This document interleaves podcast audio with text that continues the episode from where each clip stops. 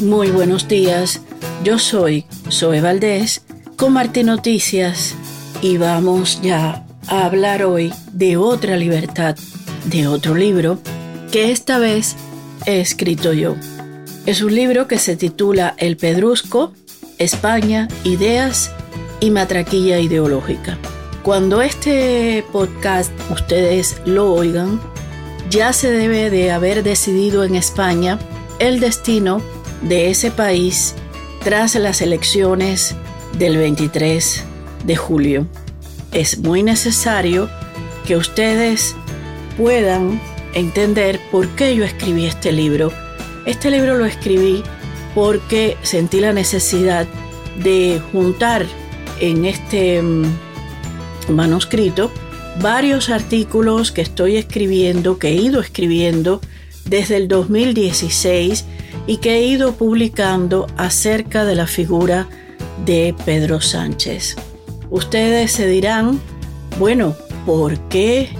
eh, el Pedrusco? ¿Por qué ese título? El título tiene que ver, como se habrán dado cuenta, con el nombre del personaje que ha sido por cuatro años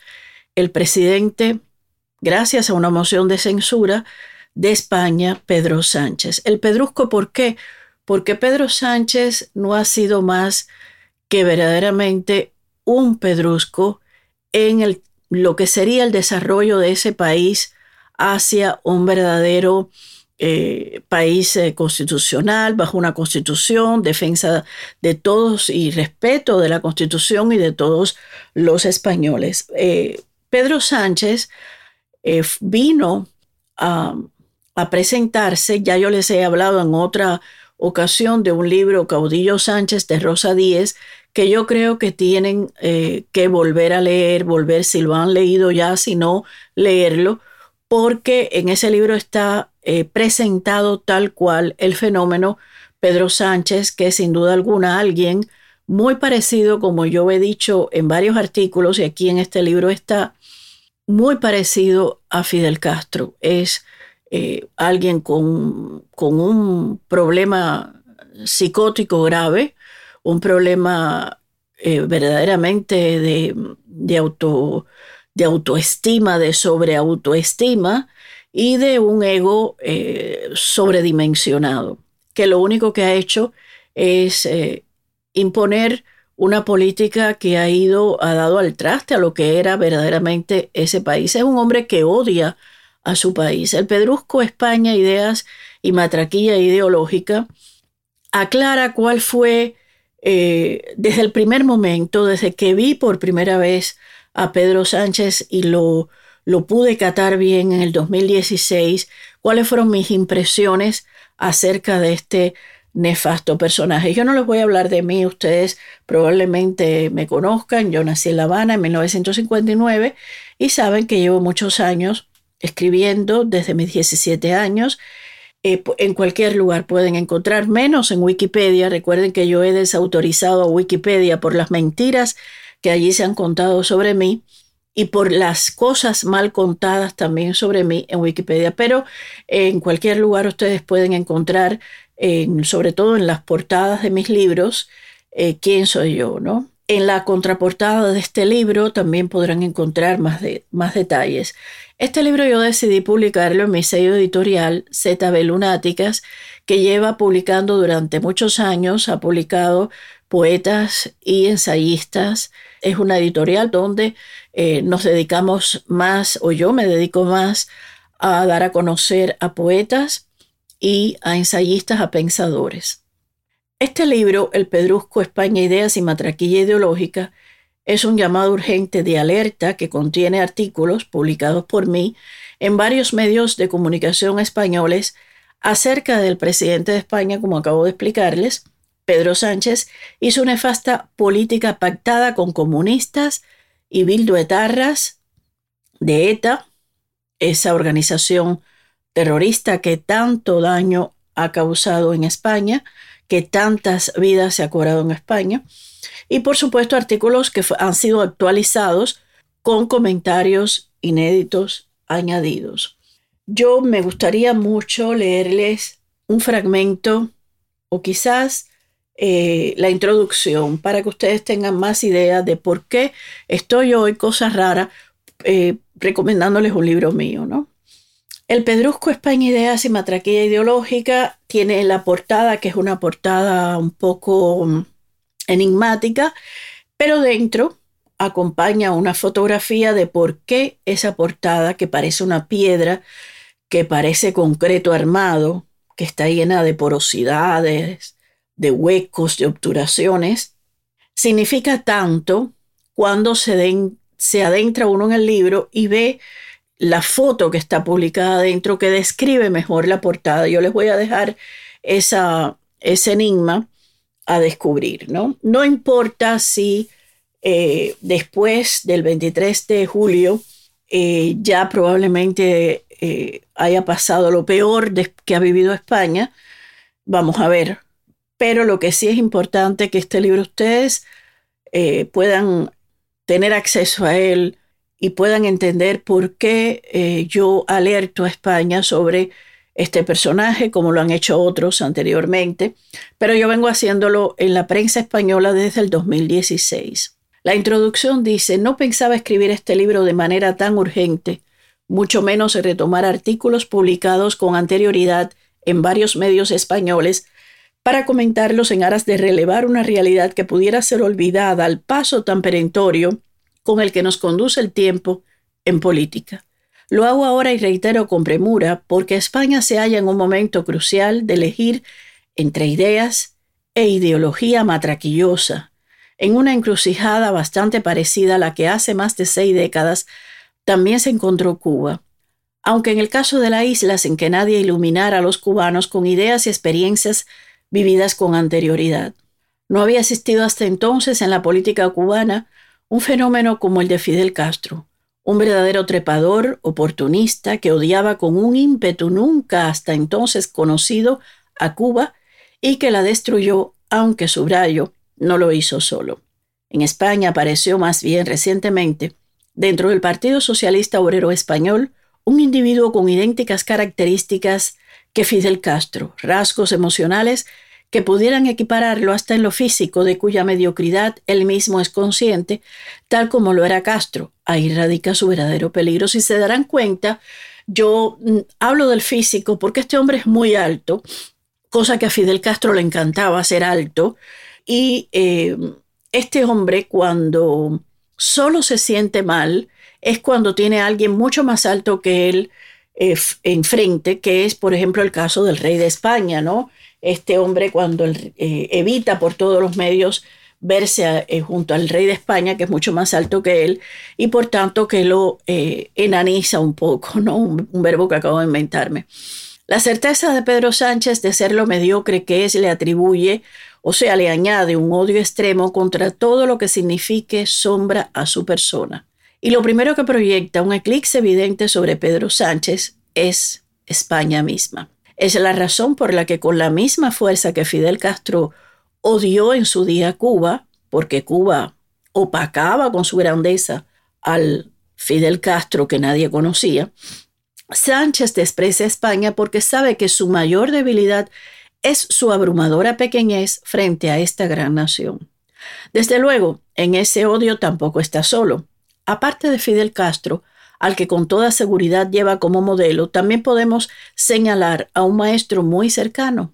el temible José Luis Rodríguez Zapatero, mediador entre los tiranos de Sudamérica, especialmente con Nicolás Maduro en Venezuela, con beneficios incluidos, y Daniel Ortega en Nicaragua, así como los comunistas de Podemos, separatistas catalanes y los terroristas de Bildu. El objetivo fundamental de este libro es recordar a través de mis escritos de mi análisis como escritora y como cubana y española, el peligro que se cierne sobre España en caso de que los españoles voten de manera atribulada el 23 de julio de este año 2023, en un llamado astuto y adelantado que ha hecho el mismo presidente Sánchez, voto por correo mediante tras observar que el mapa del país se tiñó del azul del Partido Popular mejorado con el verde de Vox y admitir muy a profundis su pavor ante el fracaso. El descalabro electoral en las municipales del 28 de mayo obligó a Sánchez a ponerse las pilas y a reafirmar su encono contra todo lo que no signifique su triunfo próximo al 23 de julio, lo que más bien huele a hundimiento rotundo, aunque, aunque ya hubo un espacio aquí para explicarles que me preocupa mucho ese beso, esos dos besos que le ha dado Sánchez en la Unión Europea, recibida Delcy Rodríguez, criminal del régimen de Nicolás Maduro, por ellos, por Ursula von der Leyen y por eh, Charles Michel en la entrada de la Unión Europea. Y me preocupa porque me preocupa que el, ese mm, pucherazo que tanto ha anunciado Sánchez, que dice él que, le, oculpa, le de pucherazo, como sucedió en Estados Unidos o como sucedió en Brasil, en realidad no se va a dar en correos como se está dando anunciando por el voto de correo, sino precisamente a través de las máquinas de Indra, que saben ustedes que son las máquinas venezolanas, las máquinas que han estado también en Colombia, que han estado en, Estados Unidos. Eh, todo se puede hacer a través de esas máquinas. Hablarán de pucherazo, lo harán unos y otros de que hay que detenerme como responsable de ese pucherazo. Ya lo han hecho y lo van a volver a hacer. Tampoco es nuevo. Sus maestros norteamericanos lanzaron a una turba enloquecida al asalto del Capitolio para denunciar un falso pucherazo en las elecciones que perdió Trump contra Biden. Y sigo con la lectura. Para conseguir un efecto contrario en las horas posteriores al 28 de mayo, el presidente se precipitó a pronunciar la palabra España una inquietante cantidad de veces y como nunca lo había hecho con anterioridad para recalcar que España no es la de los reaccionarios, entre comillas, ultraderechistas, entre comillas, y no se atrevió con la palabra deplorables, entre comillas, usada por Hillary Clinton en su nefasta campaña presidencial del 2016, porque tal vez le han avisado que esa palabra le costó, entre otras barbaridades, la campaña a Clinton, con la que, por cierto, y yo a azar de azares, se reunió también, no sin cierta diligencia, España, España, España, aunque le rechinen los dientes. Solo puede ser de ellos, de los comunistas, recuperamos el país, entre comillas, acentuó Yolanda Díaz, la comunista gallega que pretende ser la primera presidente de España presidenta, dijo ella, entre comillas. Pero retornemos a Sánchez. En esa intervención, Sánchez adelantó un posible escenario en su contra y sin embargo coloca a España inextricablemente como escudo porque a él solo le importa a España como protección y amparo de su persona. Cuba era Cuba antes de Castro. Después de 1959, Castro convirtió a Cuba en su alter ego. Cuba pasó a ser Castro. Eso es lo que persigue Sánchez, más conocido en uno de los pasajes de este libro como, entre comillas, el bello Antonio, que España sea él, su persona, su sanchidad. Sánchez culpa a Van la Letra de una posible acusación de fraude de su persona en lo que él ya intuye como un fraude electoral y agrega que tratarán de detenerlo por pucherista, por cometer un pucherazo, un autogolpe de Estado, o sea, de lo que acusaron a Joe Biden en Estados Unidos con algunas pruebas comprobadas y otras pendientes. Entonces tira contra Donald Trump y contra sus votantes, contra Jair Bolsonaro en Brasil y sus votantes, contra todo lo que huela a golpe, a fraude, no, a democracia, llamándose a sí mismo demócrata. Sánchez, en una palabra, es un sinvergüenza. No hay mayor populista que Sánchez, porque como el trilero que es y el populachero que es, no cesa de usar el mantra de la ultraderecha para tildar a los votantes mayoritarios de una nación de reaccionarios y ultraderechistas, entre comillas, solo porque un pueblo ha decidido negarse a aceptar ni una sola ley más que vaya en contra de los intereses de los españoles, como todas y cada una de las que se han impuesto en los últimos meses en España, sobre todo las leyes que van en contra de las mujeres. Y sin embargo, leyes hechas supuestamente a favor de las mujeres. Sánchez ataca y persigue a la prensa independiente, compra a la prensa oficialista y le regala tras el fracaso electoral del 28M, perdón, la friolera de 400 millones. Sánchez es un ideólogo y un oligarca de la ultraizquierda que usa la defensa del mantra del cambio climático y al mismo tiempo no vacila en subirse al falcón presidencial y volar en él todas las veces que le salga de su Sánchez. Sánchez es un autócrata, reitero, y el pedrusco que se tiene que quitar España del zapato de una buena vez el 23 de julio en las elecciones para avanzar hacia un destino limpio y sano, aunque la gente deba ir o deba votar con la lengua afuera. Votar o morir, Federico Jiménez Los Santos lo definió muy bien. Sánchez sacó a todo un pueblo a matarse el 8M del 2020, cuando ya conocían las consecuencias del coronavirus y de la pandemia,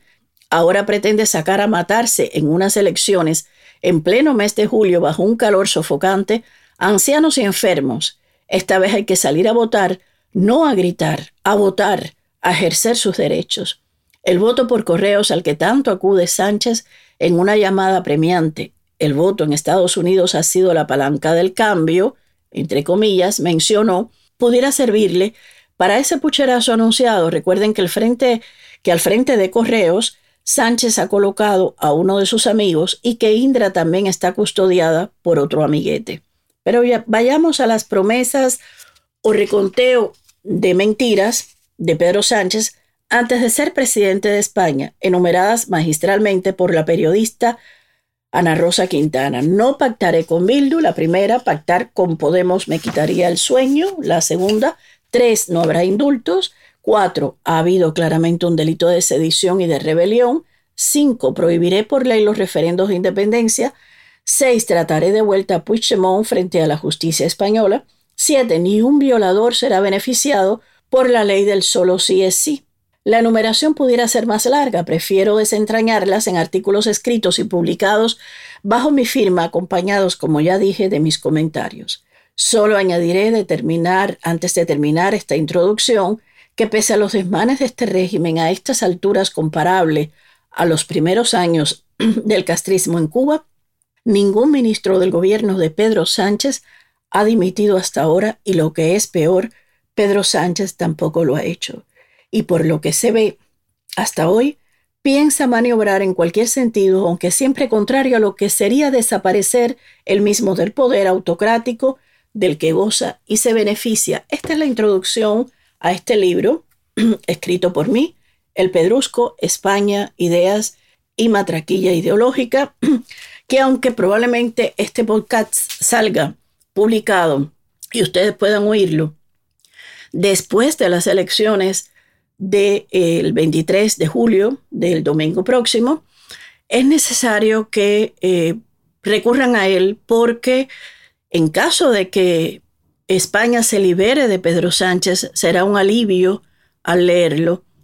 observar, comprobar que se, que se trata del pasado, pero en caso de que esto no ocurra, es eh, muy probable que tendríamos que tener este libro también, como otros libros sobre Pedro Sánchez, y sobre el comunismo que se cierne sobre España como una especie de cuaderno de, de consulta para continuar luchando por la libertad de ese país, por la libertad de Europa. Europa está cada vez más en peligro y es muy necesario que seamos conscientes de ello, que seamos conscientes de que España está cada vez más hundida en el ultracomunismo más eh, alejándose cada vez más de lo que es la democracia y de lo que sería eh, la verdad y la justicia real en España, porque está eh, dentro del gobierno que hemos estado viendo, que hemos estado viendo hasta ahora, hay una serie de criminales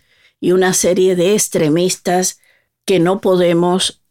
olvidar que han tenido, han jugado un papel dentro de la violencia en España, dentro del el ultrafacho comunismo en España, que ha dado con, al traste con lo que llamaríamos un desarrollo natural de ese país hacia la verdad y hacia